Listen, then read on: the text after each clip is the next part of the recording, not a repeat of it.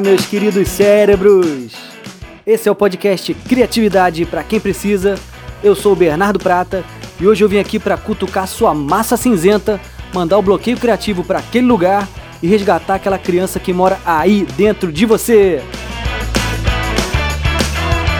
E o meu convidado de hoje é pianista, compositor e arranjador e há quase três décadas dirige seu estúdio de gravação que é a ACR Produções Musicais. Eu tô falando do meu talentoso amigo Alfredo Sertan. Além desse papo recheado de música com Alfredo, teremos as 5 dicas criativas dessa semana e no final do episódio tem um desafio surpresa para você. Então, vem comigo!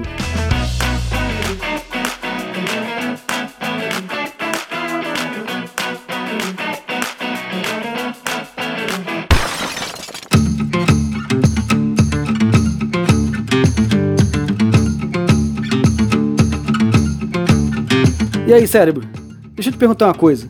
Sabe o que, que o Walt Disney, o Stan Lee, o Maurício de Souza e o Jorge Lucas têm em comum? Todos eles são empreendedores que construíram seus impérios graças aos seus personagens.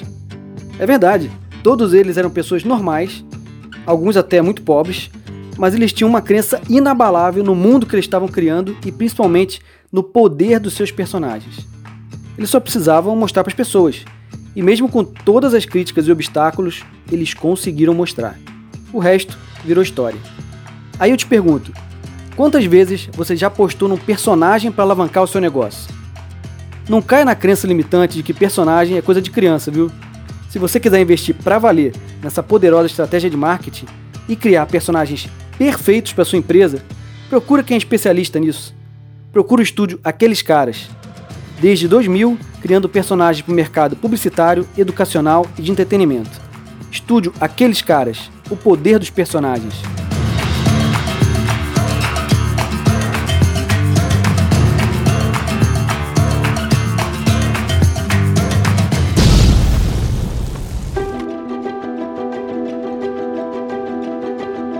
O objetivo ou propósito desse podcast é te empoderar criativamente, para que você possa treinar sua mente para resolver problemas, identificar oportunidades, selecionar nichos de atuação, se diferenciar e tornar sua concorrência irrelevante. Invista na sua criatividade, que ela pode transformar a sua vida. E conta comigo para deixar seu cérebro cada dia mais criativo.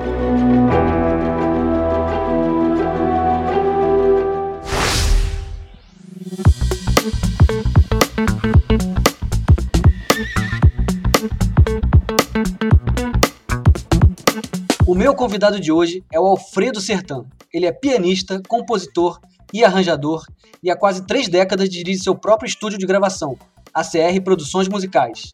Já produziu trilhas sonoras, mixagens, sound designs, entre outros serviços para cinema, teatro, produções fonográficas, emissoras de TV abertas e fechadas e mercado corporativo.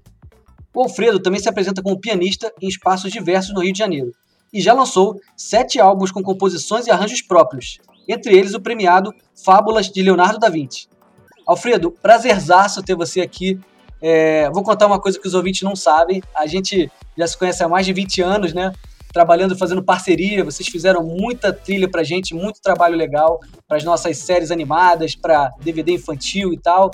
E aí, quando eu resolvi fazer o podcast, as primeiras pessoas que eu mostrei foi para você e para o Ronaldo. Ronaldo, quem não sabe, é o sócio do Alfredo aqui na CR. E aí eu falei, cara, a opinião deles, os caras são, são minhas referências em produção musical. Se eles falarem que tá uma merda, tá horrível, eu vou falar, cara, volta tudo pro, pra gaveta e vamos fazer de novo. Aí quando você falou, tá legal, tá bacana, Bernardo, o Ronaldo também deu ok, eu falei, ufa, ufa, agora eu posso seguir. Então, cara, eu tô muito feliz de poder hoje te entrevistar aqui, bater esse papo contigo. Seja muito bem-vindo aqui no podcast Criatividade para quem precisa. Cara, eu que agradeço o convite.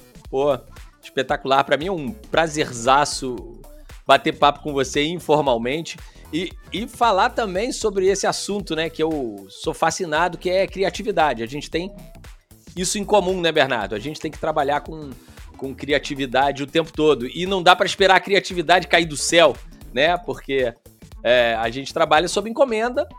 Exatamente.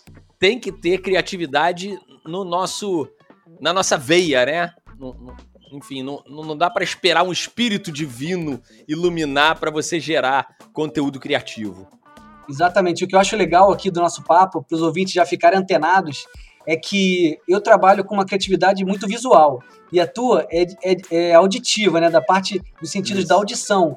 Então vai ser muito bacana ver como é que a gente lida com é, fazer esse comparativo, né? Porque você é o primeiro cara da área de música que está passando aqui pelo podcast. Então a galera vai ter oportunidade de fazer essa comparação e entender né, os mecanismos, como é que você trabalha isso, como é que funciona no seu dia a dia e tal, no seu trabalho. Então, cara, vai ser muito legal. Então já vou começar direto aqui perguntando se você se acha um cara criativo, Alfredo. Bom, essa pergunta começou bem. É, você introduziu de uma maneira muito.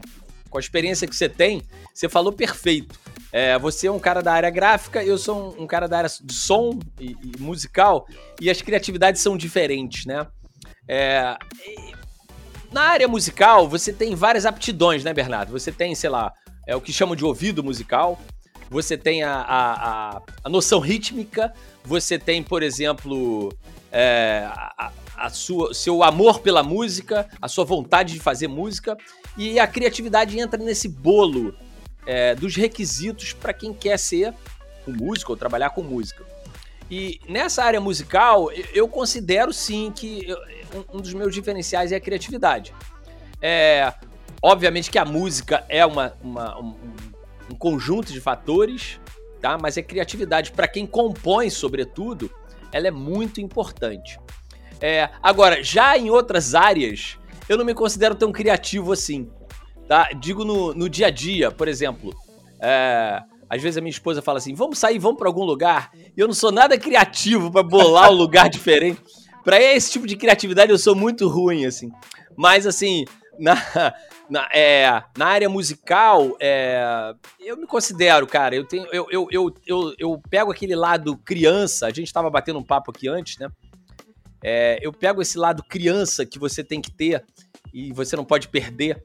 É, para às vezes pirar, eu acho que a criatividade, né? A criatividade nessa, nessa área nessa área artística, lúdica, é, você assim, tem né? um pouco é. que se isso, você tem que se despir dos, dos conceitos e preconceitos e, e se transportar para a época infantil e deixar sua mente totalmente aberta.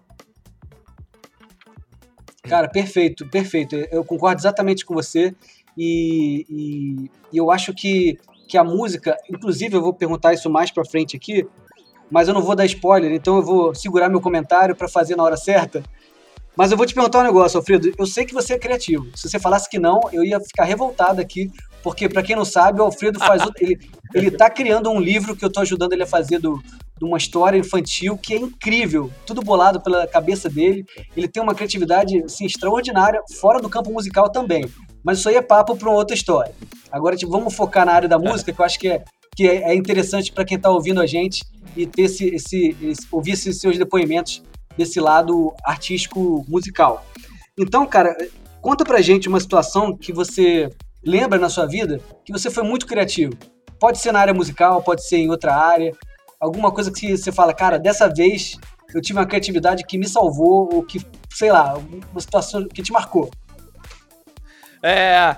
Bom, é, tem que puxar pela, pela memória, né? A criatividade a gente usa em vários aspectos, inclusive para é, solucionar problemas que aparecem no dia a dia, tanto profissionais quanto fora. Mas o que eu, o que eu poderia te dizer, assim, uma, uma, uma coisa bastante curiosa, é que a minha relação com meu filho sempre foi muito próxima. A gente sempre conversou bastante. E desde criança, é, eu contava história para ele. E aí, volta e meia, ele, ele sentava assim no meu lado e falava assim: pai, conta uma história. Só que, assim, as minhas histórias tradicionais, tipo Chapeuzinho Vermelho, é, Joãozinho Pé de Feijão, já tinham se esgotado. Ele queria história nova sempre. Ele Caramba, que desafio! Então eu, eu tinha que inventar em tempo real as histórias. Inclusive esse livro que você está falando, que a gente está fazendo em parceria, é uma Sim. história inventada para ele. É, e, e tinham determinadas situações que ele ia dormir e, de um modo geral, ele falava: Ah, então para eu dormir você me conta história. Só que ao contar a história para ele, ao invés de estar tá, é, nanando ele para dormir, eu deixava ele mais desperto ainda, porque ele queria saber Caramba. quais eram as histórias. então ele não dormia e cada vez que eu acabava uma, ele falava: Conta outra, conta outra.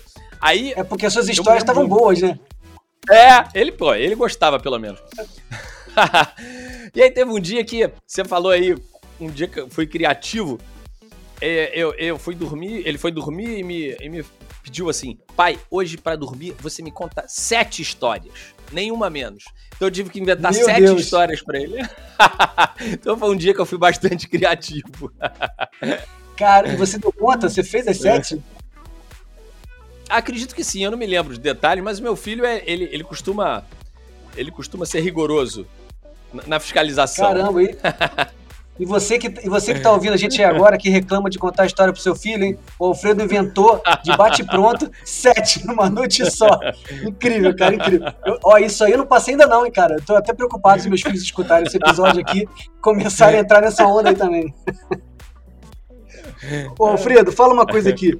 É, como é que você acha que, que a música ela pode ser usada para estimular a criatividade nas pessoas? Porque, por exemplo, eu vou falar da, da minha experiência. Eu sou um cara muito é, auditivo. Eu sempre estou ouvindo música. Eu, eu, eu, a música me estimula, me coloca num flow. Eu consigo mudar o meu estado emocional de ter, é, com determinadas playlists que eu coloco e tal. Então, isso para mim funciona muito bem. Mas eu queria saber de você, se você conhece algum outro jeito, como é que, como é que as pessoas podem usar para estimular a criatividade, é, essa parte auditiva, algum, algum toque musical? O que, que você poderia falar para os ouvintes aqui agora? Bom, é muito interessante você tocar nesse ponto. É, que existem vários tipos de contato que você pode ter com a música, né? Desde um ouvinte, né? Qualquer pessoa, é, até você se envolver profissionalmente e gerando é, obras musicais. É, e eu acredito sim, muito, muito, muito no poder da música como uma terapia é, vasta, não só na área da criatividade, tá? Eu acredito é, muito nisso. O que acontece, é, no meu modo de ver, é que quando você é submetido a determinadas. É, determinados. É, como é que eu vou falar? Impulsos musicais, você começa a trabalhar a sua cabeça num, numa área que você não costuma trabalhar naturalmente. Tá? Quando você é estimulado, por exemplo, no campo do ouvinte, você chega e fala assim: olha só essa música, escuta a flauta.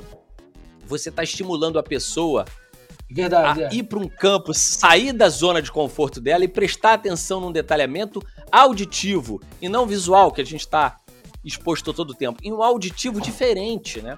Porque sim, é sim. um auditivo em que você, né, que você vai chamar o cara ali para sair do, da, da, audição do, do, dos murmúrios da vida para uma coisa específica, tá? Eu tenho experiências com isso que são absolutamente fantásticas, tá? É, inclusive, depois a gente vai falar, eh, os meus conteúdos em rede social, eles estimulam muito esse tipo é, de, de, de relação do ouvinte com a música. Tá? Então, no, no, âmbito assim, qualquer pessoa pode se beneficiar da criatividade é, sendo um ouvinte, é, vendo nitidamente o que, que uma determinada banda utilizou para gerar uma determinada música. É, não tô nem falando do conteúdo de letra, né? De, de, tô falando só sobre o aspecto musical. É, você pode escutar uma música clássica, comparar dois compositores e ver que, que, quais foram as saídas, mesmo sem ser um profundo conhecedor. Sim, né? sim, o é que verdade. Que o cara, Muito é, bom. Tri, né? Trilha, trilha sonora de filme, por exemplo, né? Quando você escuta uma trilha sonora é, e tem uma cena triste, o cara põe uma música triste, por que, que aquilo ali é triste? Né? Por que que... É, uma, uma, cena de ação, por que, que aquela música te sugere ação? Então, essas coisas estão muito envolvidas e você passa a trabalhar de uma maneira muito intensa é, e de uma forma diferente. Isso tudo pode suscitar, inclusive na infância, sobretudo na infância, isso pode gerar benefícios incríveis. Agora, quando você vai já pro lado de começar a tocar um instrumento e você toca, você sabe disso. É, você, para quem não sabe aí, eu não sei se você já divulgou, o, o, o Bernardo é um gaitista aí de mão, mão cheia, pô, né? É, não, eu não falei isso aqui ainda não, porque eu, eu vou gravar algum pedacinho de, de som de gaita para botar no podcast aqui alguma hora. Tô, tô arrumando um, ah, tá. pretexto tá. aqui. Beleza. Mas é. eu sou fissurado então, quando gaita, você começa. Ah, pô, você tira um som muito bom, você é super musical e, e, e toca com facilidade, com. Enfim. A música é muito intuitiva para você, dá para ver tranquilamente. É, até pelo que você já falou aqui no começo dessa, dessa pergunta. Mas assim, quando você se envolve naturalmente com a questão da composição em si, você trabalha diretamente essa questão da criatividade. E a criatividade na música, ela é bem diferente da criatividade nas outras nas outras questões. É, como eu estava falando já da primeira pergunta, você pode ser. Eu me considero um músico criativo, mas não me considero um cara graficamente criativo. Não tenho talento nenhum para uma, uma criatividade na área visual, por exemplo. Então, assim, é, tem, tem essas questões todas que você abordou é logo é no, na introdução, né?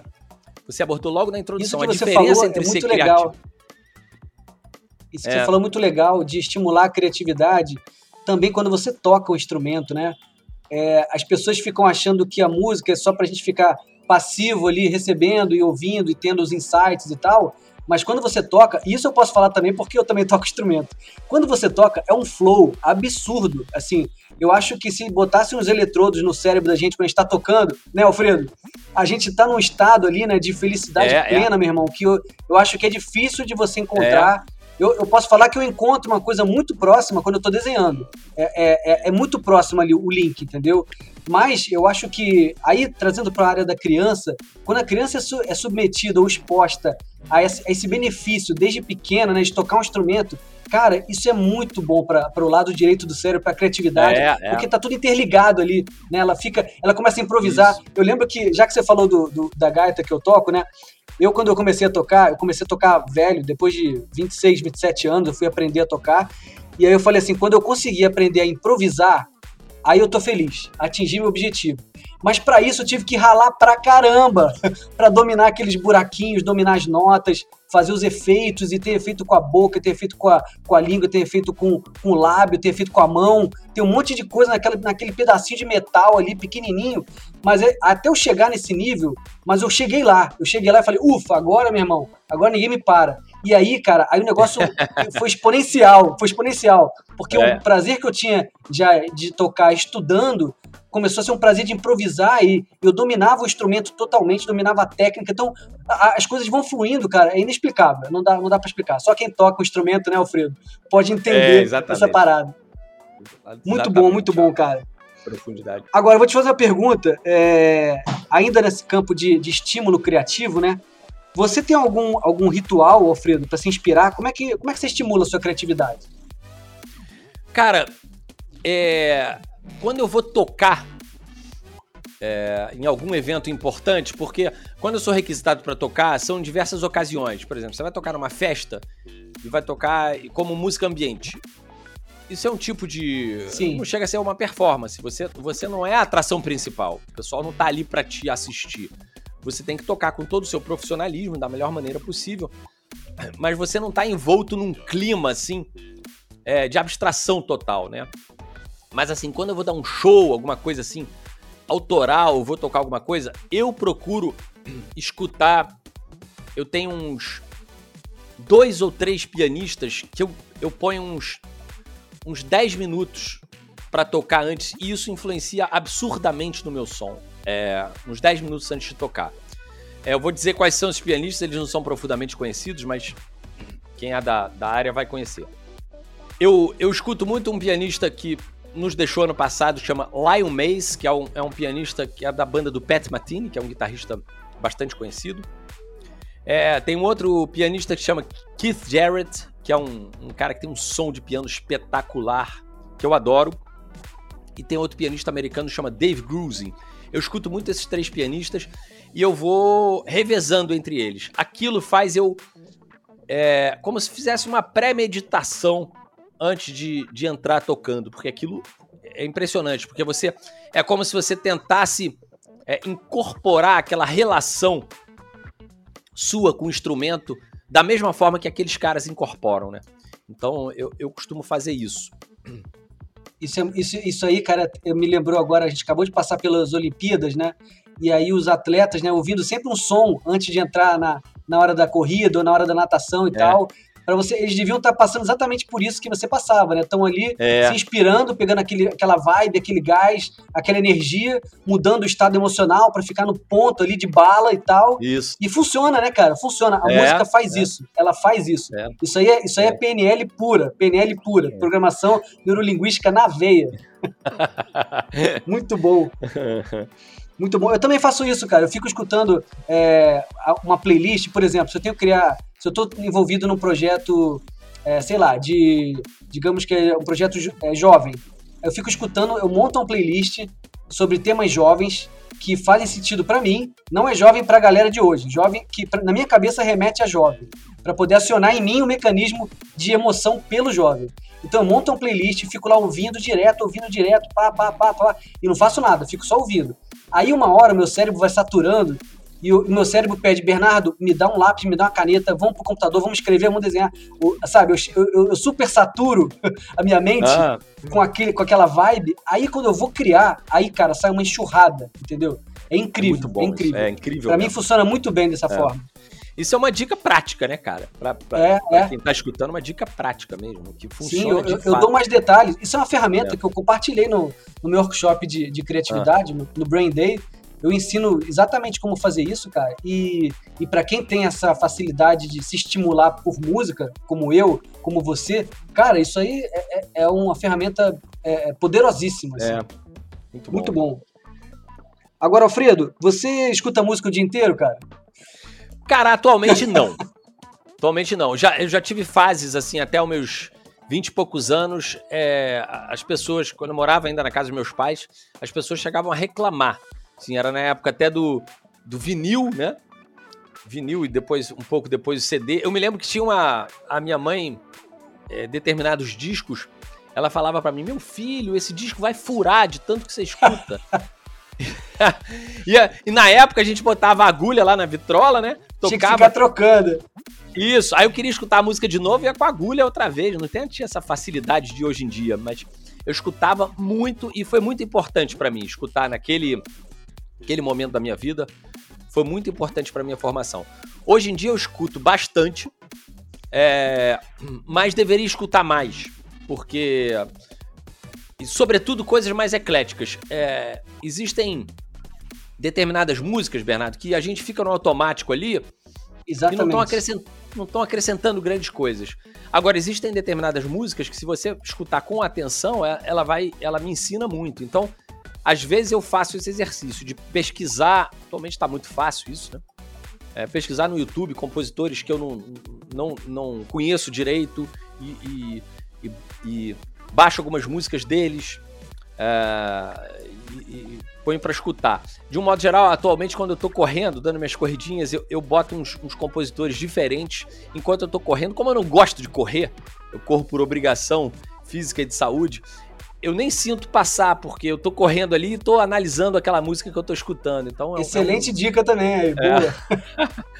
É. é, é, um, é uma saída que eu, que eu utilizo para sair mais estimulado. Cara, você tá correr. fazendo. Olha só, Alfredo, você acabou de falar um exemplo perfeito, uma analogia.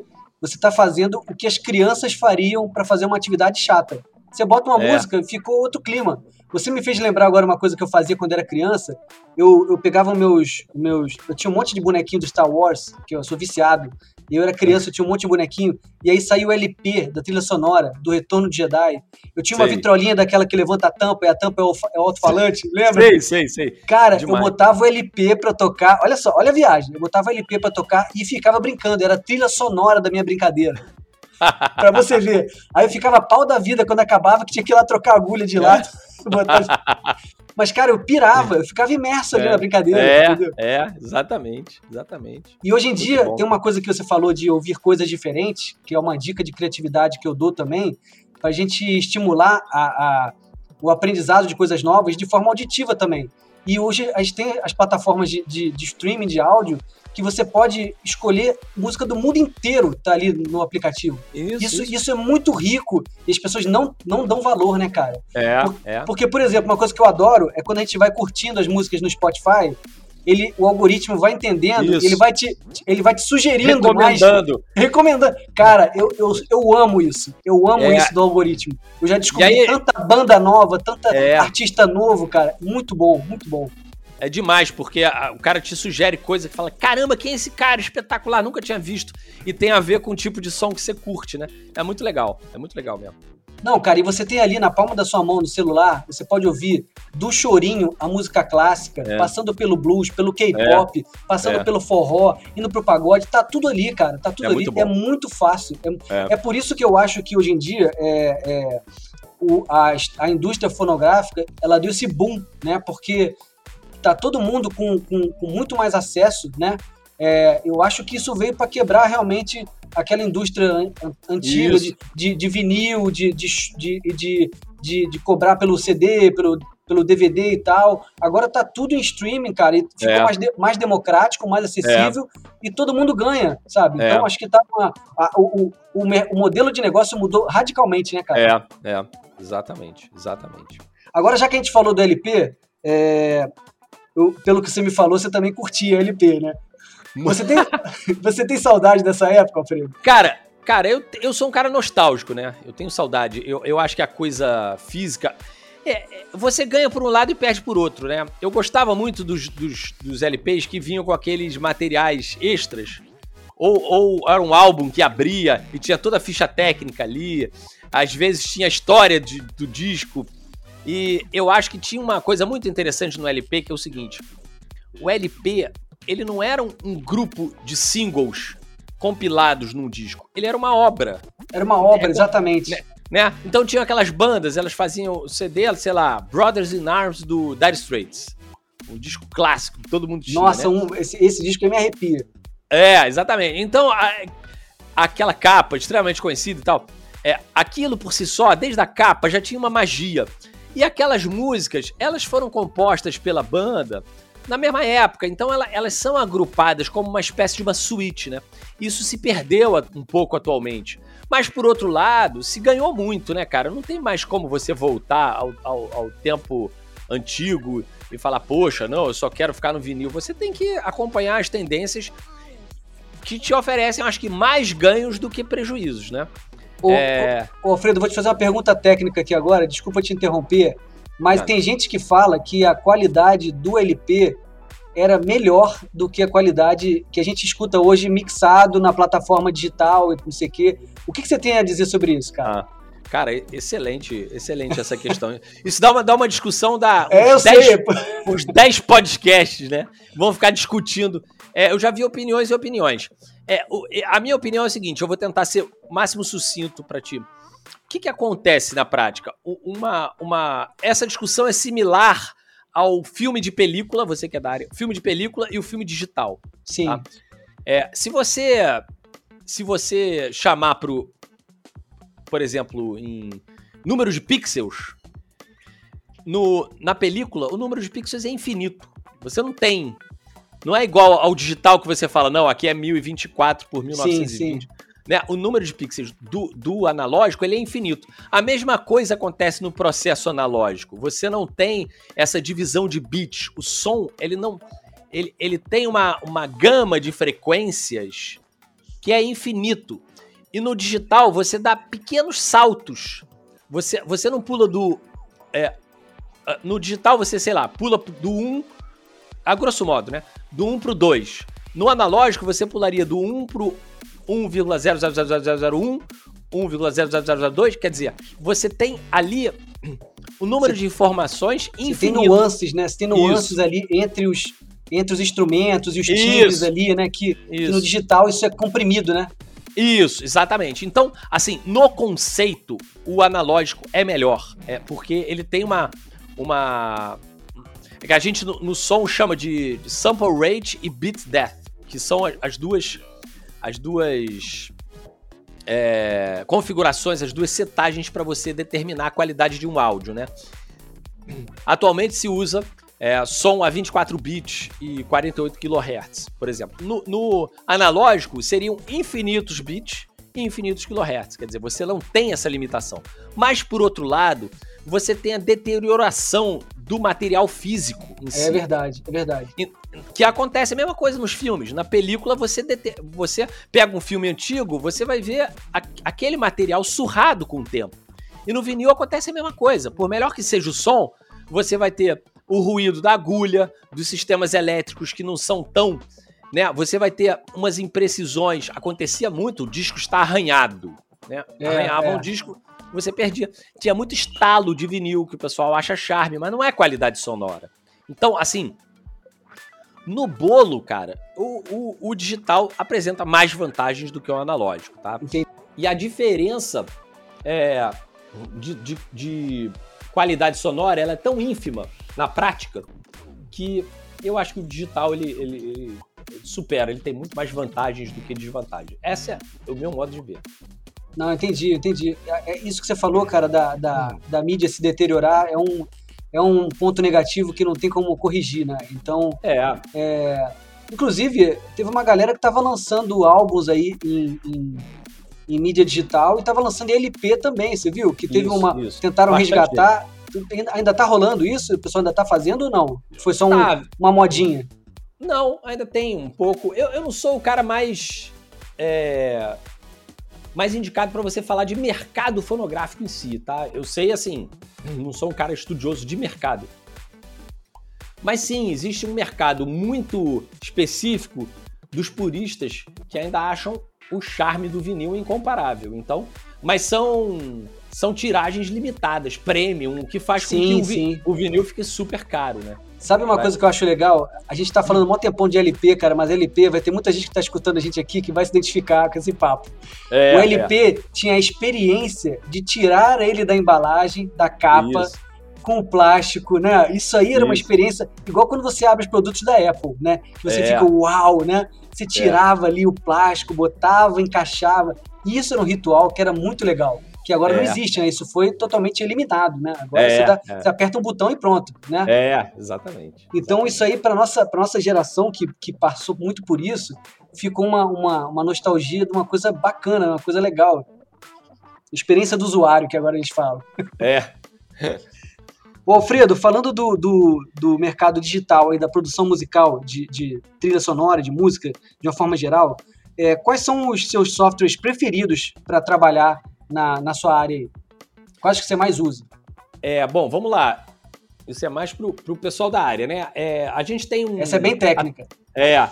Com, com relação à a, a, produção musical em si, se você quer ser compositor no mundo moderno, é, fica muito difícil de você abrir mão de utilizar um, um, um software que vai te auxiliar.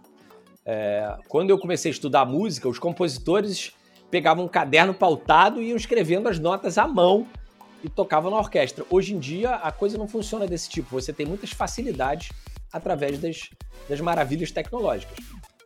Existe um, um software é, que se utiliza, um tipo de software que se utiliza para produção musical, que a gente chama de DAW, Digital Audio Workstation. E tem inúmeros no mercado. O mais conhecido deles é o Pro Tools, que muitos de vocês já devem ter ouvido falar. É, eu, particularmente, é, trabalho mais com plataforma PC do que Mac. Eu, tenho, eu utilizo as duas plataformas, mas eu optei pela, pela, pela plataforma PC porque, é, sobretudo no, no, quesito custo. Atualmente, eu montei uma setagem que me permite uma, uma qualidade de processamento igual à da Apple por um custo muito menor. Então, assim, é, cada vez que você tem que fazer upgrades, isso, isso impacta no custo. E eu não, não vejo muita necessidade, apesar de ter lá uma plataforma é, Mac para receber determinados clientes que possam vir Sim. E, e utilizem, mas ela fica mais de stand-by. É, e eu utilizo uma, uma DAW que se chama Cakewalk, que é a minha preferida e que atualmente é gratuita. Quem, é, Legal. Tem uma, essa, tá? Mas, é, mas eu sou uma parte muito pequena. Os mais utilizados são o Pro Tools, é, o Logic, que é, que é, é exclusivamente em plataforma Mac, que é bastante utilizado, e tem um outro que foi desenvolvido inicialmente para Linux, que eu uso também, que é um Tryware com, com tempo indeterminado, mas depois você compra, mas é, é barato, é cerca de 40 dólares, uma coisa bem barata, que se chama Reaper, que funciona em Windows, Linux e, e Apple. Muito bom também, muito bom, intuitivo, bacana, Bacana, legal. É, e mais temos também um outro software em conjunto que se utiliza junto com as Downs, que é quem vai gerar os timbres, que são os synths virtuais. Aí eu utilizo alguns diferentes O principal deles é um synth virtual que chama Contact, que tem, você tem que adquirir os timbres é, por fora, mas é muito bom, te, te dá muita coisa interessante. É legal. O Pro Tools é famoso mesmo. Você falou aí, eu diria que ele é o, ele é o Photoshop da área musical, né? É, exatamente. exatamente. Fazendo uma analogia. Exatamente. É, exatamente. Agora, Alfredo, se, se você não fosse músico, cara, que profissão você teria? Você já pensou nisso? cara, eu ia ser muito frustrado, cara, de, de, de conversa, assim. Eu, eu acho que.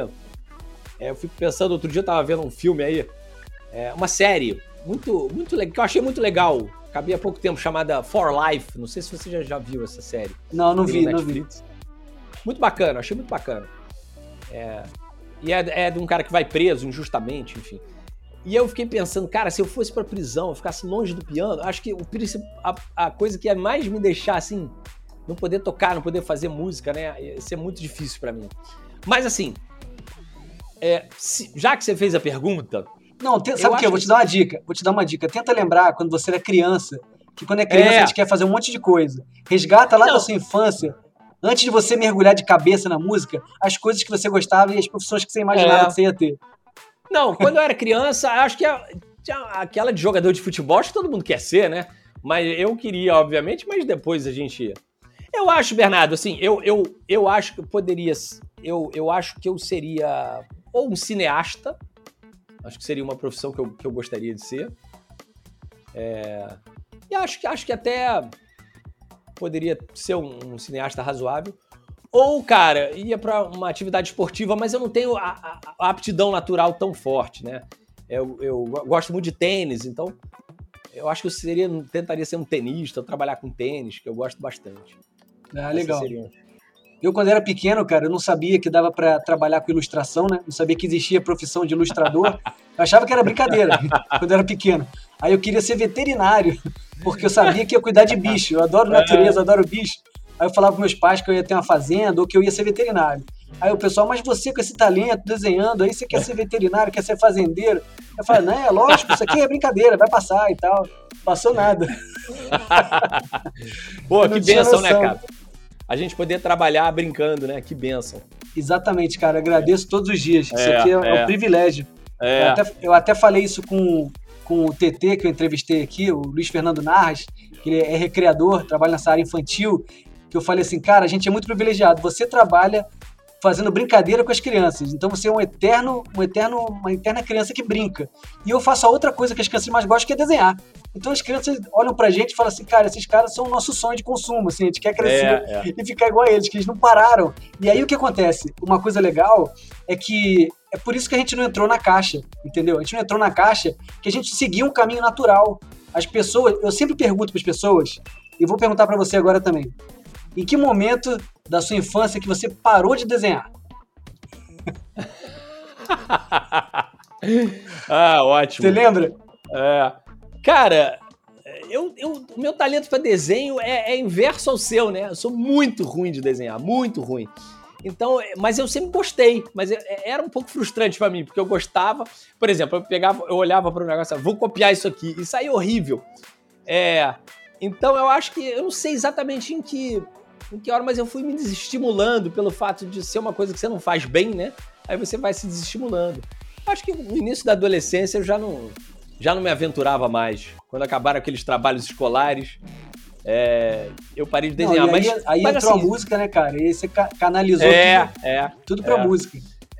É, voltando à, à tua pergunta anterior, é, eu tava lembrando, você tava falando, eu tava lembrando de um, de um episódio muito engraçado eu toquei durante, até o início da pandemia, né? Eu toquei durante 13 anos lá no Barra Shopping. Tocava muitas vezes por semana, né? E aí tinha um segurança lá do Barra Shopping que me via sempre e tal. E um belo dia o cara perguntou assim para mim: Cara, desculpa te interromper e tal. É, sim, você trabalha com isso? Como assim? Essa é a sua profissão? Você É sim, sim. E você e você ainda ganha pra estar tá aqui tocando? Eu falei: É, eu ganho, cara. Aí ele falou: Caramba, cara, você é muito sortudo, cara. Que isso? Você vem pra cá, toca piano e ainda ganha dinheiro. é, é mais ou menos por aí, né? é, gera um certo fascínio das pessoas. É muito engraçado. Cara, exatamente. É, vou puxar um outro assunto que eu lembrei aqui agora também. É, lá na escola dos meus filhos, é, quando eles eram menores, ele, os, os, professores convidavam os pais para dar uma aula para as crianças sobre a profissão deles. Então é. era mó barato, as crianças amavam porque o pai ia dar aula e tinham várias profissões diferentes. Quando eu chegava para dar aula, e aí eu fazia desenho, e ensinava as crianças a desenhar alguma coisa e tal, as crianças falavam assim: Ô tio, você trabalha desenhando? aí eu falava: trabalho, trabalho, trabalho porque eu sempre gostei de desenhar, e aí o, existe uma profissão, aí eu já contei, né? Eu me coloquei no lugar da criança, porque ah. eu não sabia que existia a profissão de ilustrador, né? Aí eu me ah. coloquei no lugar da criança, não, porque existe uma profissão, ó, que você ganha, as pessoas te pagam para você desenhar. Chama ilustração, ilustrador. Aí ficaram, oh, sabe, assim é mó barato, cara. muito bom, muito bom. Ô, Fredo, voltando aqui para a nossa área do, do audiovisual, é, você acha que. Eu, eu vejo muito que a música ela está em, em, vários setores, né? Ela está ela tá impregnada em todos os lugares hoje em dia. Isso cresceu absurdamente pela facilidade do acesso às músicas e tudo, e por terem muitos músicos bons no mercado, disponíveis aí e tal, fazendo trabalhos incríveis. E, e onde você acha que a, a música ainda pode crescer? Você tem algum cenário que você enxerga fala, cara, aqui a música ainda vai expandir muito, assim, aqui ainda tem muito que, que engatinhar. Você é, vê algum, algum mercado? A gente está falando aqui de podcast, né? O podcast é, já é um mercado que está crescendo bastante, né? Mas na, na, na, área da música, o podcast é, é, é mais um, um, veículo de comunicação, assim, é um entretenimento também, né? Também entrega conteúdo e tal. Mas na área musical, você acha que tem algum canto, algum lado que que está crescendo, que pode crescer mais, ou algum que você já está olhando e, e, ninguém explorou ainda? É, qual a sua visão sobre isso? Cara, é assim, é, como eu te falei antes, eu, eu, eu não sou um cara muito bom mercadologicamente falando, sob o ponto de vista. É, a minha, a minha área é mais gerar é, e criar né, conteúdo, e no caso musical, né? É, mas, assim, essa questão de visão a gente vai acompanhando de longe, mas Existem pessoas que entendem muito mais de mercado fonográfico e das tendências do que eu. O que eu posso te falar que eu sinto aqui é que é, desde a pandemia houve aí a, a inclusão das lives, né? As lives impactaram. Verdade. É, pro, é. pro músico foi a salvação, né? Foi a salvação. É, e eu acho que as lives vieram para ficar, de certa forma. Talvez não tão, tanto em profusão quanto ficaram no começo da pandemia, porque estava todo mundo em casa, ficamos dois meses todo mundo em casa, então você tinha que gerar um entretenimento com todo mundo em casa e aquilo ali impactou e tal. Mas as lives, através das redes sociais, vieram para ficar em todas as áreas e na música não é diferente. Você me perguntou o que, que pode expandir. Eu acho que a tecnologia em relação às lives ainda pode melhorar muito. É, o som é, que é gerado. É, eu, por exemplo, quando vou fazer uma live, até estava comentando. É, a gente estava falando sobre isso um pouquinho antes é. de começar a gravar aqui. É. Você, o, o, o, o cara que está performando, ele não está tendo ideia da sonoridade que está rolando para quem está ouvindo. Isso é uma coisa que tem que mudar. Eu acho que outra coisa que tem que mudar, que, que tem que evoluir muito, é isso. Existem pessoas já trabalhando é, no mercado tecnológico para isso essa questão de você proporcionar músicos em diferentes locais gravando em tempo real ao mesmo tempo, porque tem o chamado delay e isso se torna impossível, porque o cara vai é. tocar bateria aqui, né? Cara, imagina, bateria, baixo e piano, os três tocando. Eu tenho que escutar os outros caras e aquilo ali tem que tem que acontecer em tempo real. Isso ainda eu acho que tecnologicamente nós vamos chegar lá, então, eu também acho que sim, isso. acho que isso vai ser resolvido. É. é, é, porque a gente vê muito vídeo, né? De um cara tocando em cima do outro vídeo. Aí funciona, porque né, o cara grava lá, eu gravo aqui, você tá escutando com fone e você toca em cima. E fica um barato a performance, né? Sim. Mas ao vivo, em live, eu acho que isso ainda pode evoluir. Então, eu acho que essa tecnologia envolvendo live e o, e o mercado das lives eu acho que é um campo que está aberto aí para evoluir bastante, cara, porque as pessoas ficaram mais caseiras, é, as pessoas estão consumindo streaming não só de música, mas de, de séries de TV, de, e, e, e, cara, se você gerar um conteúdo através de rede social de forma barata e que os músicos conseguem performar e conseguem até monetizar em função disso, eu acho que pode ser uma área que vai crescer bastante ainda. Como é que foi para você se adaptar a esse esquema aí de live, cara? Conta pra gente. Cara, foi a, a salvação, né? Foi a salvação, porque você, do dia pra noite, eu me lembro até hoje, cara, foi dia 15 de março. E, engraçado que quando eu fiquei sabendo do lockdown, eu tava indo tomar vacina de sarampo é, que estava tendo uma campanha, estava na fila da vacina de sarampo e as pessoas estão comentando: caramba, o governador mandou fechar, não sei o quê. Eu falei: caramba, o que será que vai acontecer? E aí, no dia 15 de março, a gente entrou em, em lockdown e todas as minhas agendas de lugares para tocar e, e, e, até de encomendas, elas foram canceladas, elas foram deixadas em. Então a gente ficou assim: vamos ver o que, que vai dar, o que, que vai acontecer, né? E aí veio essa possibilidade, já existia, né? A possibilidade de live, o Facebook já fazia bastante sim, tempo. Sim, sim, é, já estava disponível. É. E aí o pessoal viu, cara, vamos todo mundo para live. A live tem algumas coisas é, diferentes, porque você, depois que performa, você não escuta as palmas, né? É, isso é uma coisa pra gente que tá tocando, cara. Cara, é, é verdade, é verdade. Nossa, é não uma tem coisa... feedback, não tem a... É, Nossa. você tem o calor humano ali da Nunca da tinha pensado nisso. É, mas assim, mas por outro lado, é, você ganha também em, você tem que se adequar às particularidades da live. Por exemplo, você tem que posicionar a câmera num local bacana, que o seu visual fique bacana, né? Lá no meu estúdio eu tento é, colocar a câmera de forma que dê para ver um pouquinho do estúdio, um pouquinho do piano, enfim. Então. Tem que fazer é uma todo... direção de, de, fotografia ali, né? Isso, de arte. Isso, isso. Mas também é, dá uma autonomia muito grande ao músico, né? Porque o show tem, tem grandes vantagens nessa história toda, né? O show acontece quando você quiser e, e você é, tem um alcance de chamar as pessoas muito maior do que na forma antiga, né? Na forma antiga, pô, você. Eu me lembro que, sei lá, 20 anos atrás eu ia dar show. Eu ligava para as pessoas, cara, vou dar um show tal dia assim, assim, parece lá.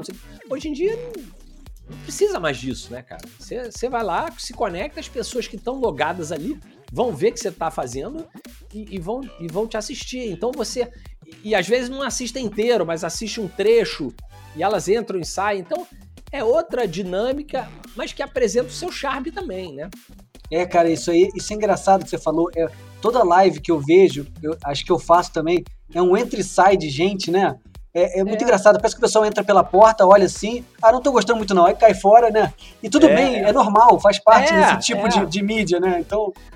Não, e atualmente, cara, as, as pessoas querem muito imediatismo, né? O ritmo das coisas está muito acelerado. Eu tenho visto, é, tenho conversado com, até você estava falando do Ronaldo, o Ronaldo dá aula para criança e ele estava ele tava falando como é ele vai mostrar uma música para criança, a criança não escuta ela inteira. Ah, tá bom, ouvi, tá, pode passar. Ela, ela não tem esse, esse negócio de escutar o começo e o fim. Não existe isso. Ela escutou um trechinho, já escutou, tá bom, já viu o que, que é. Então tem muito esse imediatismo, né? É verdade, é verdade. Né? As pessoas estão cada vez menos é, respirando, o ritmo está muito acelerado. E já que a gente está falando aqui de, de, de, live, dessa coisa de streaming, é, como é que se ganha dinheiro com streaming de música, Alfredo? Conta para o pessoal que não entende dessa área é, como é que os, os, artistas monetizam, como é que você faz para gerar dinheiro através dessa, dessa, dessa mídia, porque isso bombou muito na pandemia. Pode ter alguém que esteja escutando a gente agora que já é músico profissional e está ali com aquela faltando aquela, aquele, aquele empurrãozinho para entrar no streaming, para botar seu trabalho lá e tal, para divulgar. Como é que funciona? É, bom, vamos lá, vamos, vamos situar o pessoal na história um pouquinho do mercado fonográfico. A gente veio falando de vinil, né, de LP, e estamos nessa geração streaming. Passou muita coisa debaixo da ponte, né? É, na época do, do LP, para as pessoas mais novas que não sabem, é, acontecia o seguinte: a gente tinha um ícone aqui na música brasileira que era o Roberto Carlos. Roberto ainda tem, Carlos, ainda tem, tá é, vivo. É, não, mas assim, era o cara que mais vendia no Brasil, né? Sim. É, então, o que acontecia? Eu me lembro bem que fazia-se uma contagem regressiva para o lançamento do disco do Roberto Carlos. Então, assim, cara, segunda-feira vai lançar o Roberto Carlos. E, cara, pode parecer louco, mas se formavam filas nas lojas de disco antes dela abrir para as pessoas comprarem o disco do Roberto Carlos antes de acabar. Porque era um lançamento que, a, que as lojas recebiam um disco num dia e se você fosse no dia seguinte tinha acabado. Você tinha que esperar a próxima remessa. E o que, que acontecia com esse modelo? É, poucos artistas ganhavam muito. Os, os, esses caras ganhavam muito com distribuição de shows, com distribuição do, das, dos próprios LPs, com trilha sonora de novela, com direito autoral. Era muito para pouca gente. Indo para tudo isso que aconteceu agora, é, é, a gente já está chegando num ponto que é interessante, que é o seguinte: vai se ganhar menos, mas vai se pulverizar mais esse ganho em cima dos artistas. Tá? É, então, um grande nome é, no streaming ele ganha muito menos do que ele ganhava no modelo antigo. Em compensação, artistas que não ganhavam nada vão ganhar um pouquinho. Tá mais, tá? Tá mais democrático, né? É, é. Tá, tá muito mais democrático. Agora, é, o que, que acontece se você. Pra, inicialmente, para você lançar uma plataforma dessa, você tem que ter, se filiar a um distribuidor é, de, de músicas de streaming. Existem alguns aí, se você pesquisar. Então você é, coloca os seus discos lá e eles distribuem. Tá? Então, quando o, o, o, o streaming, por exemplo, o Spotify, o Deezer, vai pagar, ele paga para essa distribuidora e essa distribuidora te repassa o valor. Então, ele ganha uma comissãozinha em cima do que você recebe, tá? É... Esse que cara que vai rodar, esse cara vai rodar já já. Esse intermediário aí vai rodar já já. Pode ser, pode ser. Sabe por quê? Eu vou te falar porque não, ele vai rodar. Ele vai rodar por causa do blockchain. Já já esse cara não vai fazer sentido mais estar no meio da transação, da transação entendeu? E vai é, ser bom para o músico, que vai poder ganhar mais, mais dinheiro, né? Porque não é, vai ficando é. dinheiro pelo meio do caminho, né? É, então... é, é, é. Bom, enfim, mas esse cara, é, ele distribui nas principais plataformas e seu álbum fica lá. Só que, se você lançar um single ou um álbum, é, você vai ter cerca de, sei lá, 10 plays. De, e, e você ganha, é, para se ter uma ideia do que, que, que a gente ganha em termos de, de execução, a gente ganha mais ou menos cerca de 0,1 centavo de dólar por cada execução. Ou seja, para você ganhar um dólar, você tem que botar o, o seu negócio. É ordem de grandeza, tá? A sua música para tocar mil vezes, tá? Com mil, mil tocadas na sua música inteira, completa. A, a, eu acho que tem a ver com, com, se o cara pular a sua música, você vai ganhar menos ainda. Mas se ele ficar escutando do, do início ao fim, são mais ou menos mil execuções para você ganhar um dólar. Então, você, para você ganhar dinheiro, se sustentar com o streaming, você tem que ter muitas e muitas visualizações. O que eu fiz. Ou é, ter muitas músicas, né? Você pode Isso, pulverizar também, pode. fazer um, uma cacetada de música lá. É, ter muito seguidor é. e você, né? É, existem pessoas que já estão dando cursos sobre como você conseguir atingir mais seguidores e mais execuções, como você ficar entrando nas playlists Legal. que a pró própria plataforma te sugere. Existem técnicas para isso que eu confesso que eu desconheço, mas existem. Uma coisa que eu fiz que deu super certo é, foi gravar um dos meus álbuns. Eu gravei é, de compositores é, é, clássicos que já cai, obras que já caíram em domínio público e eu fiz releituras. Então eu gravei Vivaldi, eu gravei Dvorak, gravei Bach, gravei um, um, os compositores que já têm músicas em domínio público, eu não preciso pagar para executar eles. E eles entram nas playlists de música clássica ou nas playlists do compositor. Isso faz com que você, o que que acontece? Você cai em playlists, as pessoas conhecem o teu trabalho e passam a te seguir. Isso funciona Perfeito. muito bem comigo. Muito funciona bom. muito bem comigo. Boa estratégia, cara. Perfeito. É. muito bom. Para você que já gosta de música clássica, né? é, mas é. isso serve para todos os estilos, né? Isso, mas, mas assim, se você for tocar, sei lá, você que gosta de blues, quero tocar, sei lá, um, um BB King, você pode, mas aí o BB King ainda não tá no domínio público, né? Você vai ter que Sim. liberar com a editora, pagar para gravar, enfim. Mas, mas também funciona. funciona. Você vai estar associado a um desses caras. Então, o algoritmo faz com que você seja sugerido, né? Uma coisa que é, é, pode ter, apesar do valor ser baixo, né, da remuneração, que isso pode deixar o pessoal desanimado, mas uma coisa que a gente falou aqui em relação ao LP é que você bota no repeat ali, você escuta a música. Eu, eu sou um cara que eu escuto uma música 100 vezes fácil, entendeu? Quando eu gosto, meu irmão, é. eu escuto mesmo. É, eu, boto, é. eu boto no repeat, eu trabalho horas ouvindo a mesma música. Pode é, parecer loucura, mas eu, eu acho que deve, deve, ter mais gente que faz isso que nem eu. É. Eu também gosto, cara. Então, nessa hora, o cara, antigamente, isso era uma situação impossível de ser acontecida no LP, entendeu? É, é. Então, agora o cara pode. Ah, quem, se você fizer um bom trabalho, a música que cai no gosto do povo aí, o pessoal joga no repeat ali, a tua música não sai do ouvido das pessoas. É, é, é. Aí você vai fazendo. fazendo a, a roda vai girando ali. É, e uma coisa que eu faço particularmente é quando o cara me pergunta, eu já falo para todo mundo, falo, ah, você escuta Spotify? Cara, me segue aí, me pro... aí eu vejo até o cara procurando lá na hora. Aqui, ó, tô aqui, pô, me segue aí. O cara vai, me segue. Porque é, esse, esse, isso tem um resultado bacana também, cara. Porque é, até o algoritmo funciona com relação ao número de, de curtidas, o número de seguidores, ele vai sugerindo para outros também. Sim, sim, sim, sim. Mas assim, na, na, minha. Se você me perguntar, você ganha dinheiro com isso? Ganho, mas longe de, de me sustentar a esse ponto. É, talvez eu tivesse que me dedicar único, exclusivamente a isso, e não é o meu caso. Mas é, o sistema é muito bacana e você monetiza, assim eu acho que a tendência, cara, tanto do streaming de música quanto os outros streamings, essas plataformas tecnológicas aí, é de cada vez a gente monetizar mais, entendeu? Porque isso aí que está fazendo é criação de conteúdo. E a criação de conteúdo é a forma de ganhar dinheiro hoje em dia. Não dá para fugir disso. Ninguém aguenta mais ver comercial na televisão, um outdoor na rua, um bus door, ninguém vê mais essas paradas. Entrou é. comercial na TV, o pessoal já pegou o celular ou já mudou de canal. Então, é. eu fico chocado de ver empresas que gastam milhões de reais, milhares de reais para comprar um espaço na TV, para mandar um, um, anúncio pulverizado para um público qualquer, genérico, e ninguém assiste. Não é possível que isso dê resultado. É. Não é possível. E o pior é, é que não dá para mensurar. Não dá para mensurar que aquele comercial, o cara olhou na hora e ele fez uma compra. A não ser que tenha aquele negócio do QR Code, que o pessoal faz muito, mas o QR Code já está em, em merchan dentro de programas. Aí já é uma outra estratégia. Mas o comercial de TV convencional, eu fico impressionado como é que tem gente que usa, porque na boa, ninguém assiste mais, sério mesmo. Eu acho que é, uma, é um desperdício de dinheiro. Se você pegar essa mesma quantia e botar nas redes sociais ou botar nas plataformas que estão acessíveis no celular das pessoas, cara, vai dar muito resultado, muito resultado.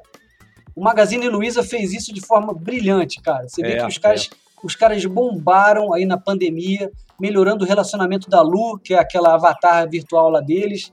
Ela é embaixadora da marca agora e ninguém mais tira isso dela. Já dançou com a Anitta, já fez o diabo aí e ela tá, sabe? Então, é, é, eu fico impressionado. Eu fiz um desabafo aqui agora porque realmente isso não entra na minha cabeça. agora, Alfredo, vamos falar agora dos, dos seus projetos futuros, cara. Qual projeto futuro aí que você tem que você pode comentar, contar pra galera?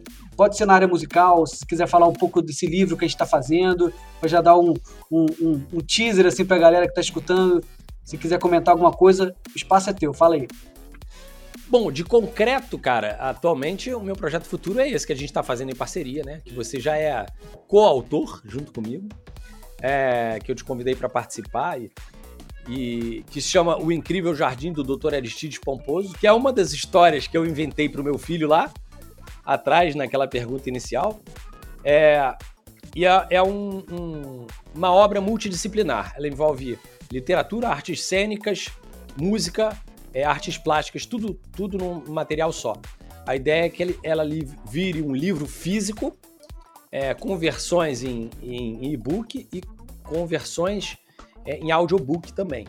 É, já é a segunda obra infantil que eu faço, eu fiz o Fábulas Leonardo da Vinci e fiz essa obra infantil. As minhas obras infantis, eu faço questão de dizer que é o seguinte, não é tipo galinha pintadinha, que você coloca... Nada contra, tá? Não tô entrando no, nessa questão de... Mas não é aquela obra que você pega o teu filho, bota ele na frente do computador ou da televisão, fala, cara, eu vou, eu vou trabalhar aqui que eu tô ocupado, vou deixar ele aqui porque eu consigo um sossego. Não é isso. São obras que você. O, o, o, responsável, né, o pai, o professor, ou a tia, ou o irmão mais velho e tal, vão curtir junto com a criança. Bacana, é, legal. Porque promove muito essa, essa união, essa curtição nos dois, porque o pai vai explicar o que, que acontece e ele vai ser estimulado.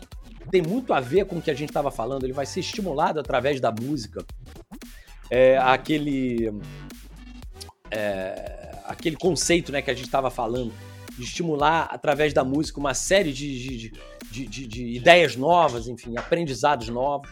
Então, esse é o primeiro projeto concreto, esse, esse projeto multidisciplinar, o incrível Jardim do Dr. Aristides Pomposo, é, que envolve inclusive canções.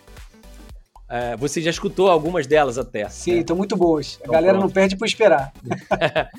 e outros projetos, é, eu, tenho um, um, um, eu tenho alguns projetos em mente e eu vou ter que optar por um deles. Eu, eu tenho um projeto de fazer é, versões de piano preparado para alguns temas da música popular brasileira, da música popular internacional. O que é piano preparado? É quando você toca o piano de diversas situações, diversas formas diferentes, não só tocando nas teclas. Eu exploro a sonoridade do piano é, diretamente nas cordas ou na caixa acústica, batuco em cima do piano. Caramba, que é, legal! Faço uma série de coisas e aí você faz uma gravação multipista disso é, isso é um dos projetos que eu tenho e que eu posso começar. Ou outro que é na mesma linha também, com piano preparado e, e, e gravações. Isso envolve edição de vídeo, uma série de coisas, mas é com músicas mais autorais. Então eu tô. Eu vou começar um desses dois projetos. Eu não sei se com música de terceiro ou com músicas minhas. já tenho um repertório meio selecionado, mas isso é para quando acabar o, o, o Incrível Jardim acabar o livro, você já cai dentro. Você é. tem, um tempinho, tem um tempinho aí pra você escolher qual você vai pegar na sequência. É, é, é, é. Alfredo, agora vamos dar uma viajada aqui nessa área lúdica, já que você falou de contar história e tal. E, e eu, vou, eu vou só falar uma coisa para vocês. Espere esse livro do Alfredo, cara, que quando vocês lerem, vocês vão falar assim: não é possível que ele contava isso pro filho. Aí vocês imaginem o que ele falou no início, que ele contou sete histórias. Vocês verem o nível de criatividade do Alfredo, tá? Que essa história é muito boa, é muito boa. Eu sou suspeito para falar, né? Porque eu tô, tô, envolvido até, até o último, último, último poro aqui. Então agora eu queria te propor um exercício de imaginação.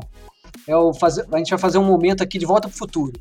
Hum. Se você pudesse voltar no tempo encontrar com você mesmo aos 10 anos de idade, que conselho você daria para sua versão mais jovem? Aliás, esse é o filme preferido do meu filho, inclusive. Ah, esse filme é, é muito, é, muito é. top, cara. É incrível. Enfim, é... Cara, eu acho o seguinte: eu acho que quando você é criança, é, você não tem noção de uma coisa. Eu procuro falar isso muito pro meu filho. Nunca ninguém me falou isso. A criança, ela tem uma capacidade de aprendizado muito maior do que a gente. Quando a gente, a gente só descobre isso quando a gente vai envelhecendo, né? Então, é, eu, se fosse falar comigo com 10 anos, eu ia falar o seguinte: trate de aprender o maior número de coisas possível durante essa fase, sei lá, dos, dos 8 aos 20 e poucos anos, porque você absorve muito melhor. Eu, e eu vou te falar uma coisa, por exemplo, uma menina que entra no balé aos 6 anos de idade, ela vai aprender aqueles movimentos super complicados, mas ela vai incorporar aquilo ali naturalmente muito mais fácil do que você começar a fazer balé aos 32 anos de idade, né? aos 40 anos de idade. É, eu falo muito. Um, um, um, uma atividade que tem muito isso é o tênis. Eu adoro tênis, mas eu comecei a jogar tarde. Sim, eu também. Meu, né? É, tem pessoas que começaram cedo e você vê os movimentos já são naturais. A pessoa não faz força para fazer aquele movimento. É, é outra fluidez, né? É outra é, fluidez incorporou de criança, né? É, eu não, quando eu vou jogar, eu sempre tenho que pensar no que eu vou fazer. É, então, assim, isso é que eu falaria para mim quando criança. Olha, é, tenta aprender o máximo de coisas. É, na minha, a minha história pianística tem muito disso, cara. Assim, é, desenvolvi tecnicamente muito mais até os 20 anos do que dos 20 em diante. Ah, não tem, não tem dúvida disso. Legal, legal. Eu concordo contigo, cara. Eu acho que o repertório é essencial para a criatividade. E nessa fase de criança, a gente é uma esponja, né? Então, Isso. né? Mete, dá, mete conteúdo, vai botando coisa lá que um dia você vai precisar disso. É, então, é. então eu concordo com. Belo conselho, belo conselho, muito bom. Agora, continuando essa linha lúdica, se você pudesse ter um superpoder, qual seria e por quê? Eu, eu, acho que, eu, eu acho que uma máquina do tempo, cara. Porque aí uma máquina do tempo você ia lá. Quero conhecer o Tchaikovsky. Aí eu vou lá pra época dele, né? Conver, bato um papo com ele, vejo ele compondo e tal. Eu acho que ia ser muito bacana, O né? poder de, de viajar no tempo, né? É, pô, você sabe que. Olha só que coisa curiosa. É, o Beethoven, quando era criança, ele foi ter uma aula. Isso não se. Ele, isso não. Só foi uma vez, um único episódio. Depois, por alguns motivos, isso não pôde prosseguir. Ele foi ter uma aula com Mozart. Imagina você poder ir a essa aula. Caramba, cara. Eu não sabia disso, não. Incrível, imagina estar lá na hora. Exatamente. É, então, é. Esse poder é muito acho- bom. É. Agora, me fala qual, qual o seu personagem preferido, Alfredo. Vale da vida toda, vale de série, de quadrinho, do que for. Aquele que, sei lá, você deve ter um pijama dele. Cara, é, eu não tenho pijama não, mas o meu, meu personagem, já que a gente tocou no assunto, meu personagem é, preferido é o Marty McFly, cara, do, do De Volta pro Futuro. É, muito bom. Eu, eu adoro, eu adoro, cara. Eu acho esse filme genial. Esse- esse filme- esse filme, ele emana criatividade, né? Tá aí um total, exemplo, total, né? total. Ele, ele é... Ele é atemporal, ele é atemporal. Todo mundo que assiste, É. qualquer, qualquer geração, fica encantado, Isso. cara. Não, isso, e, e o interessante é que esse filme, como eu já vi, assim, sei lá, acho que mais de 15 vezes, cada um deles, você, cada vez que você vê, você nota uma coisa, né? Sim. Diferente, uma coisa que você não tinha notado. Caramba, que uma sacação dessa coisa da viagem no tempo, enfim. É, eu acho que é o Marty McFly, meu personagem preferido. Bom, eu ia te perguntar agora qual o filme que te marcou, mas eu acho que você já respondeu aqui. Não, não, não, mais ou É. menos. Tem outro, tem outro? É, é porque, porque eu acho assim, o cinema, eu, eu, eu, eu sou um, um amantezaço do cinema, né? E, e existem dois lados, né? Existem o, lado do cinema de entretenimento Sim. e um outro que chama o meio que o cinema de arte, né? É, e eu gosto muito dos dois. Eu sou um cara muito eclético pra filme, assim. E eu acho que existem alguns filmes do, do outro lado, não do entretenimento, que me, que me marcaram muito. É, eu sou fã do Alfred Hitchcock, eu acho um gênio absoluto. É, eu acho que tem um filme que é. acho fantástico, chama Festim Diabólico, em que ele não, não tem corte. Não sei se você já viu esse filme. Já É um vi. filme- É um filme que eu acho fantástico, fantástico na sua execução. E eu já li textos do Hitchcock falando sobre como filmou. Enfim, acho um filme é, sensacional. E, e tem um outro filme que eu, me, me emociona profundamente, que é um filme mais. nem tão recente assim, deve ter, sei lá, uns 20 anos, mas que eu adoro, que se chama. Não sei se você já viu, que se chama Adeus Lenin, que é um, é um filme que revela um- muito de história, mas com um, senti um- um sentimento lindo de um, de um- filho por uma mãe. É é uma história que eu acho muito bonita, fascinante, e que envolveu aí a, a queda do muro, a Legal. época da queda, queda do muro. É um filme que eu acho. Eu coloco no meu, meu top 5 assim, de filmes. Agora, é, livro, cara. Que livro você acha que todo mundo deveria ler? Cara, é, eu, eu acho que todo mundo deveria ler O Alienista do Machado de Assis, principalmente nos tempos atuais, cara. Porque é, O Alienista é uma história de um, de um cara que não é só um grande escritor, ele é um grande visionário. E, e o cara parece um antropólogo, porque a gente está numa época em que todo mundo quer estar certo, né? Sim. Todo mundo tem, tem a, a opinião e acha que a sua opinião é a melhor, e o cara que pensa diferente de você é quase um criminoso, né? A gente tá nessa época louca, né, cara? Louca. É, tem os É. haters aí na internet. É, exatamente. Pô, e, e você não. Eu, ao contrário, eu quero que você pense diferente de mim eu poder aprender com você, né? Com o seu ponto de vista, ver uma forma Sim, diferente. sim, lógico. Que é aquela coisa de ficar dentro da caixinha, né? Que, né? Pô, você vai ficar sempre pensando nos mesmos conceitos, cara. Deixa uma outra pessoa te falar uma coisa que você não sacou e que você pode mudar de opinião, e isso é muito bom.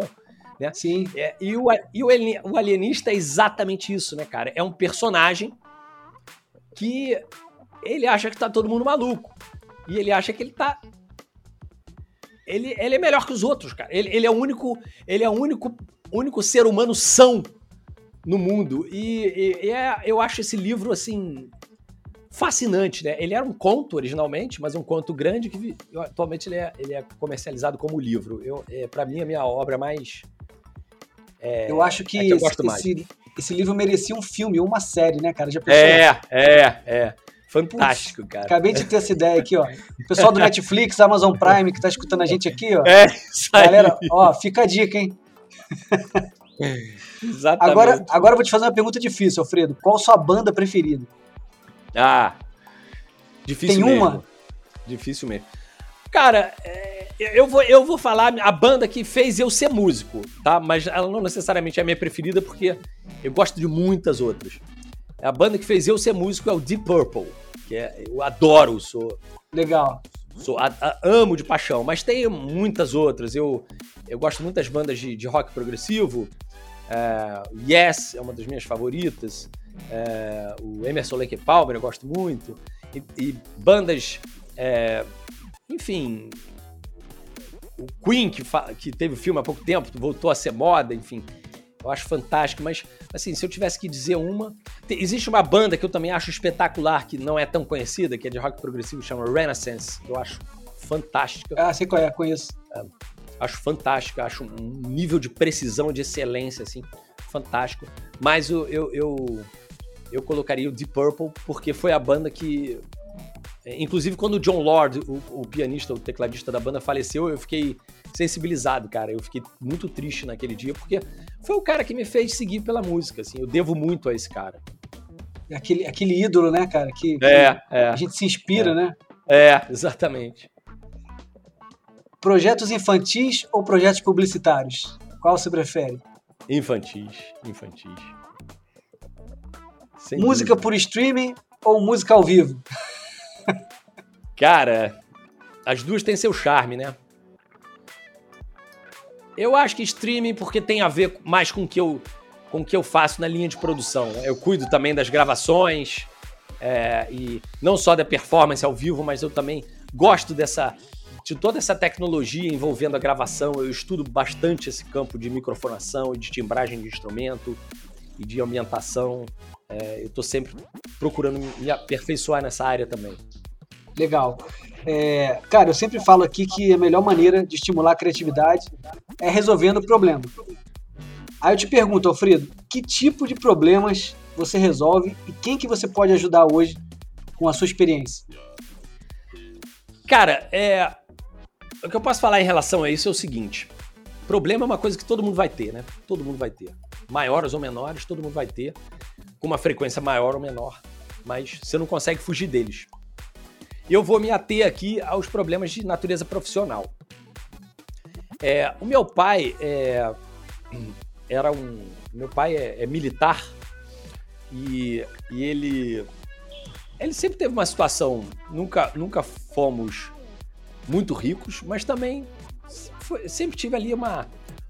Uma, um nível que a gente chama aqui no Brasil de classe média alta. É, mas ele me educou com uma, uma extrema é, a palavra certa. Austeridade. A palavra certa é essa. Eu fui educado só, cara. Sabe aquele cara que no colégio todo mundo tinha Atari, todo mundo da sala tinha Atari, menos eu. É, todo mundo tinha TV a cores, menos eu. Então eu sempre tive o, o básico do básico do básico para sobreviver. E na época eu reclamava muito. Nunca me faltou nada, nunca me faltou nada. Mas assim, eu reclamava pra caramba, porque eu falava, poxa, todos os meus amigos têm isso, eu não tenho, não sei o quê. Mas isso, na minha vida, me ajudou muito. Aí eu consegui me virar com pouco, com pouca coisa.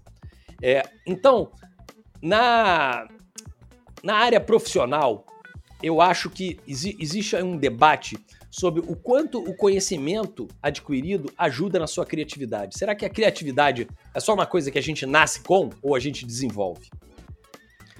É, eu acredito que a gente tem os dois, é, as duas parcelas aí, né? A gente nasce com essa aptidão, mas a gente pode desenvolver também.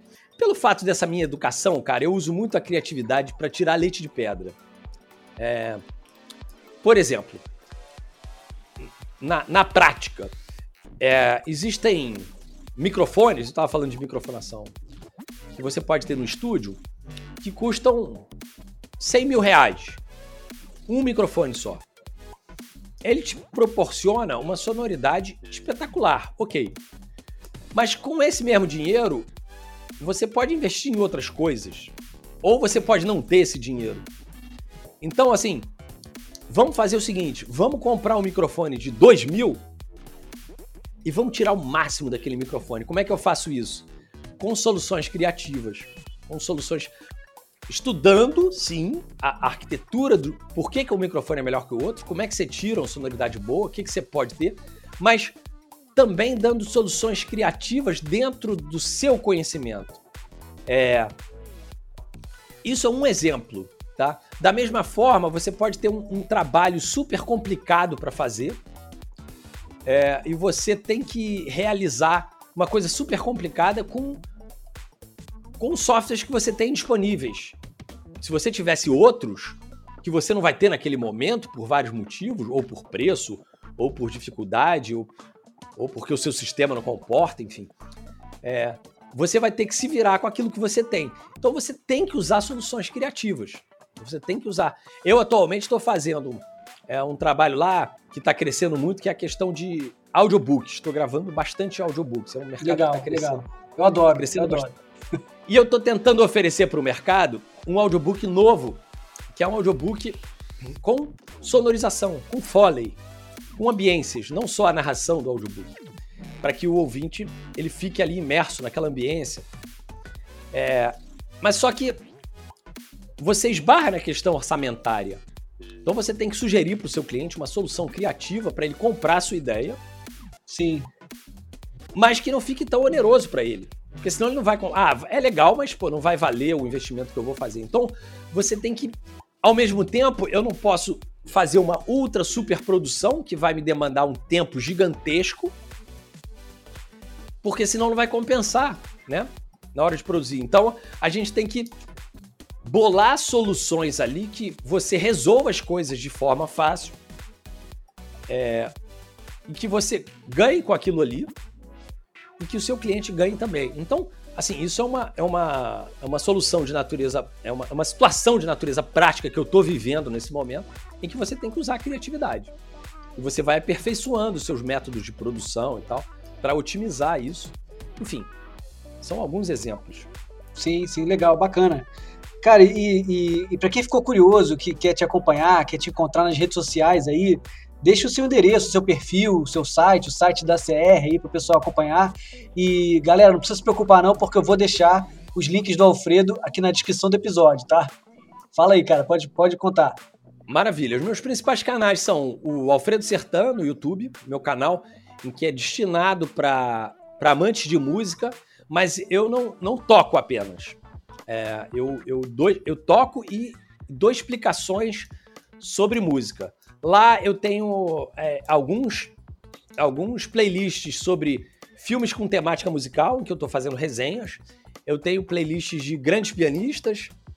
E eu toco e comento várias das minhas composições e composições de terceiros também. É, também faço uma coisa similar, mas com pílulas menores, no Instagram, no meu perfil profissional, que chama O Sabor do Piano. É, que é um perfil que é super legal e por lá eu faço periodicamente lives com, com performances musicais, enfim, sobretudo piano solo. Falo, dou dicas sobre, sobre o instrumento, sobre como comprar o melhor instrumento, enfim, tudo destinado a piano. É, tem no Facebook o meu perfil profissional, que aí eu divulgo mais as partes musicais, que é o Alfredo Certa Oficial. É, e são esses os principais canais. E o site do estúdio é o acr.com.br. Show de bola, cara. Para finalizar, Alfredo, estamos chegando aqui no final ah, papo. No... Ah, e desculpa. Esqueci, esqueci. Esqueci. Esqueci. E no Fala. Spotify e no Deezer, por favor, sigam lá Alfredo Sertan, tá? É, busquem por Alfredo Sertan e, e, sigam lá, por favor. Você tem uns álbuns no lá no, no, no, teu perfil, né? No, no, Spotify, né? Eu tenho. Eu tenho quatro álbuns lá. Eu tenho dois álbuns que foram lançados em CD e você me perguntou por que, que eu não lancei é porque são em parceria. Então, é, eu tô com uma dificuldade aí com o meu parceiro no sentido de, de acoplar, se ele vai lançar na, no, no, no perfil dele, no meu, em si, se a gente vai botar nos dois, mas em breve também, também vão, vão estar lá. Tá? Show. Então, no total vão ser seis álbuns. Show, cara. Galera, sigam o Alfredo, que o som dele é demais, cara. Demais. Sou suspeito para falar que uhum. quando ele lança um trabalho autoral, é, eu sou, sou, um dos primeiros a estar tá ali em cima, prestigiando, comprando, porque eu fico maluco com esse piano do Alfredo. Pô, obrigado, então, cara. Então, cara, para finalizar, é, estamos chegando aqui no final, eu queria te pedir para deixar uma mensagem ou um conselho para os cérebros que estão nos escutando aqui agora. O que, que você poderia dizer para eles agora? É, cara, a criatividade, que é o tema desse nosso podcast, desse seu podcast, que é um, é um tema fascinante, é, ele, ele, ele é para qualquer área. A gente está falando aqui com dois artistas e você pode achar que a, o uso da criatividade é um privilégio da nossa área, mas não é. é eu acho que as soluções criativas, a gente está num, num, mundo que muito se procura fazer MBA, cursos de uma série de coisas. E eu vejo, muitas vezes eu lido profissionalmente com profissionais muito graduados, mas você vê que o cara é travado, que ele não tem, às vezes, determinadas soluções criativas para dar um up é, em uma ideia ou fazer a coisa acontecer. E eu acho que é, é, essa criatividade é uma necessidade para um bom profissional. E eu acho que ela, você pode exercitar e trabalhar isso de alguma maneira. O Bernardo, inclusive, é o mestre nisso, né? E, e, e dá dicas muito valiosas nesse sentido. E ele sabe que a criatividade não se restringe única exclusivamente à área artística. Ele é o primeiro a falar isso. Então é isso mais ou menos que eu, que eu queria falar. Ah, e, obviamente, alimentarem o lado criança de vocês, porque é isso que vai, vai fazer com que você é, se faça, você possa se despir de tudo que é tipo de preconceito e você possa realmente surtar e ter ideias super originais a partir do nosso pensamento de criança. É, cara, eu falo, cara, concordo plenamente, que baita conselho. Eu falo que pra gente ser criativo, só tem um, um pré-requisito, né? Falando dos adultos, né? é você já ter sido criança. Se você foi criança, tem uma criatividade morando aí dentro em algum lugar que é só você começar a exercitar que ela, que ela volta. E ela volta forte. É, exatamente. Gente, então hoje eu tive o prazerzaço de bater esse papo aqui com, o meu brother, super talentoso Alfredo Sertã. Cara, muitíssimo obrigado por ter topado participar. Eu acho que foi super rica a nossa conversa aqui, trazendo esse universo musical, é, como a criatividade está inserida na, no teu negócio, no teu dia a dia, no campo musical. Tenho certeza que muita gente aqui teve muito insight, gostou de escutar um pouco da tua experiência. E, cara, é isso. Te desejo sucesso em todos os seus projetos. Queria pedir aqui uma salva de palmas aqui para o Alfredo.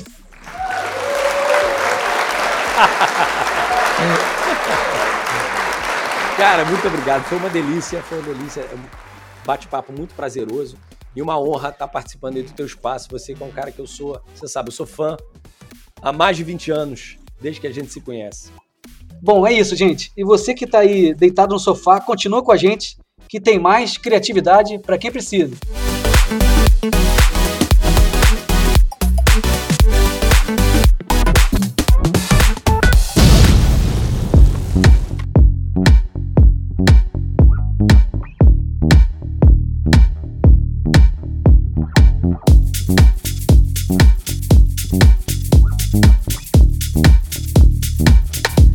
Te falar uma coisa, na sua equipe, você pode ter um cara que é super criativo, que tem muitas ideias para melhorar o seu negócio, mas ele nunca te disse nada. E nem vai te falar. Sabe por quê? Porque ele não sente abertura, ele não sente confiança e ele morre de medo de ser julgado. E a culpa não é sua, caro gestor. Mas existe um jeito de ter acesso a essas ideias criativas e inovadoras que estão trancafiadas na mente dos seus colaboradores. Você pode criar um ambiente propício, onde eles fiquem à vontade e se soltem um ambiente mais livre, onde eles podem dar sugestões e falar tudo o que eles pensam, mas nunca te falaram. É justamente nessa hora que eu posso te ajudar. Eu crio exatamente esse tipo de ambiente nos meus treinamentos de criatividade. E é tudo online. Eu posso levar para o seu time um webinário, um workshop ou até mesmo um treinamento intensivo personalizado com as maiores dificuldades da sua empresa. Você tem noção da quantidade de insights que seu time pode ter num evento assim? Bom, para conferir mais detalhes, entre em bernardoprata.com/criatividade e conte comigo para abrir o cérebro da sua equipe.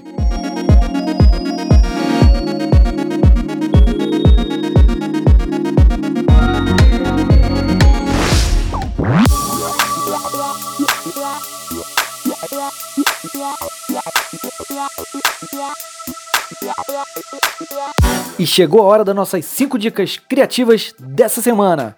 Dica número 1: um, Cantinho Artístico. Aqui vai mais uma dica para os papais que têm mini cérebros em casa. A ideia, gente, é transformar a sua própria casa num local de inspiração para eles. Que tal escolher um canto da casa para encher as paredes de artes, fotografias e ilustrações? Se possível, tenha sempre música tocando nesse ambiente. E aproveite para apresentar aos pequenos todo tipo de gêneros musicais. Esse cantinho artístico também pode ser recheado com papel, cadernos, tintas, marcadores, lápis de cera, tecidos, revistas velhas, cola, etc. Um local perfeito para expressar a criatividade na sua forma mais espontânea. Dica número 2: Mexa-se.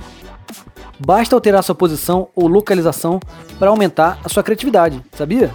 Isso vai proporcionar um novo ambiente, novas visões e estimulação. Por exemplo, se você estiver dentro, tente ir para fora. Se você está lá de fora, tente entrar. Se você estiver trabalhando numa sala grande, procure uma sala menor, uma sala pequena. Se você está trabalhando numa sala pequena, mude para uma sala grande. Se você está sentado, tente deitar de costas no chão. É muito simples. Que tal experimentar?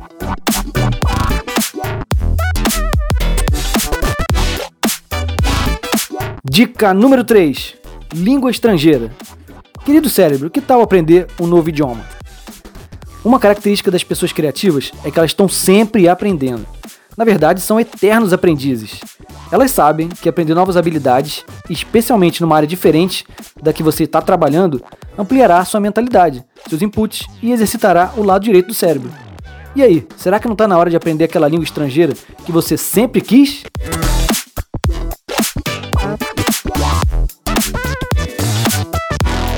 Dica número 4: Mundo Nerd. A conexão USB, ou Universal Serial Bus, foi desenvolvida por um conjunto de empresas que inclui a Apple, Microsoft, Intel e HP para aperfeiçoar a conexão de dispositivos externos a computadores. Essa conexão USB permitiu um grande aumento de velocidade e volume de dados transmitidos. A versão 1.0 foi desenvolvida em 1994 já o USB 2.0 surgiu em 2000 e a versão 3.0 chegou em 2009. Você sabia disso?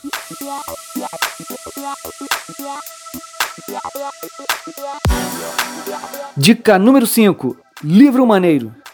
Minha dica de leitura hoje é um livro chamado Criatividade S.A., do autor Ed Catmull, publicado pela editora Roku. Gente, esse livro é um dos meus xodóis e eu sempre indico nas minhas aulas, palestras e treinamentos. O autor nos conta, em 320 páginas, como a Pixar e a Disney mantêm uma cultura tão forte focada em criatividade. A grande sacada é que podemos replicar muitas dessas iniciativas para nossas próprias empresas. Gente, essa leitura é uma enxurrada de insights. Esse livro foi o meu campeão de trechos sublinhados com marcador. Dos conceitos que ele aborda, os que mais chamaram minha atenção foram banco de cérebros, Universidade Pixar e pós-mortem. Quer saber o que eles significam? Ficou curioso? Mete a cara nesse livro, eu garanto que você não vai se arrepender.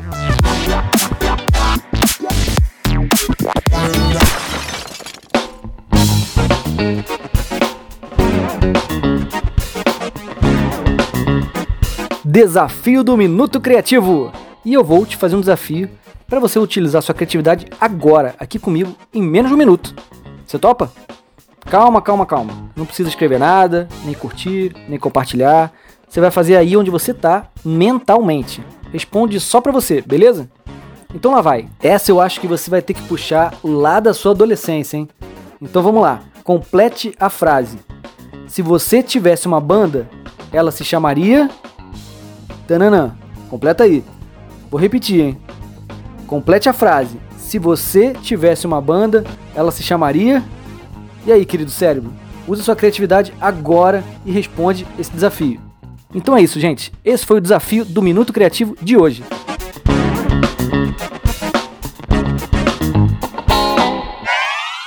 Então esse foi o episódio de hoje e a gente se vê, ou melhor, vocês me ouvem na semana que vem. Beijo no cérebro. Fui!